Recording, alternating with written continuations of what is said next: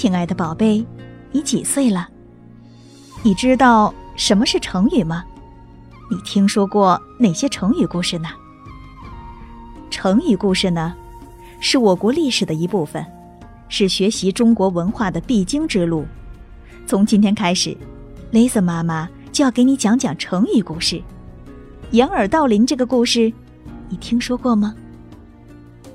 它出自战国吕不韦的《吕氏春秋自知》，说的是啊，春秋末期晋国的贵族范氏灭亡了，可他们家大宅子呢，哈，还挂着一口精美的大钟。有个人想把它偷走了，可这口钟实在是太大太重了，背不动啊，怎么办呢？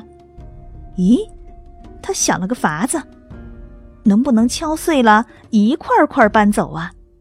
嘿，这办法好！他拿来锤子，开始砸钟。刚一砸，钟就发出了洪亮的声音。哎呦，这可怎么办？这么大的声音，非把人招来不可。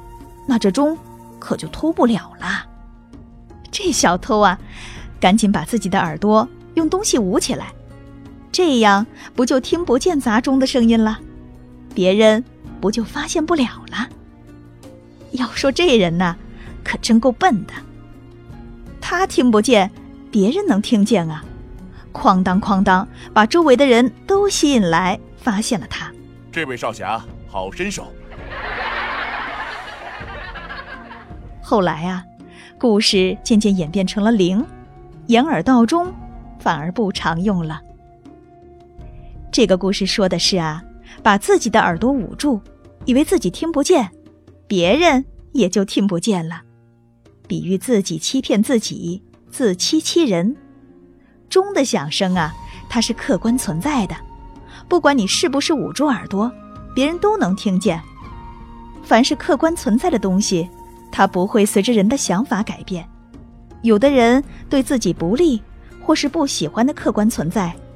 以为我不承认它，它就不存在了，这样就和掩耳盗铃一模一样。